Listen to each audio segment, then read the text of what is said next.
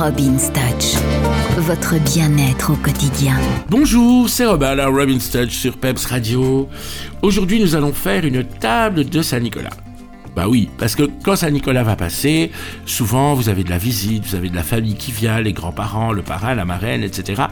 Et vous devez les recevoir. Alors vous pouvez faire une jolie table de Saint-Nicolas, très simple, en la décorant avec euh, quelques mandarines, des noix, des noisettes, des cacahuètes.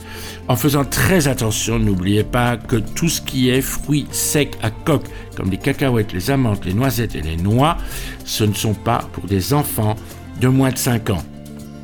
C'est pour les plus grands, mais pas les moins de 5 ans. Il vaut mieux éviter. Donc voilà, vous faites votre déco.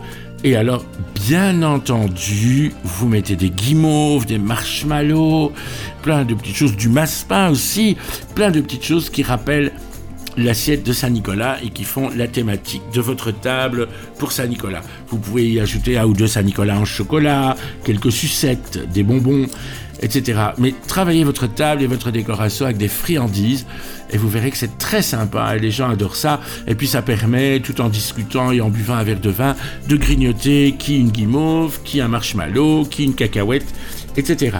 Donc vraiment, amusez-vous avec votre table de Saint-Nicolas et surtout, surtout, faites-vous plaisir.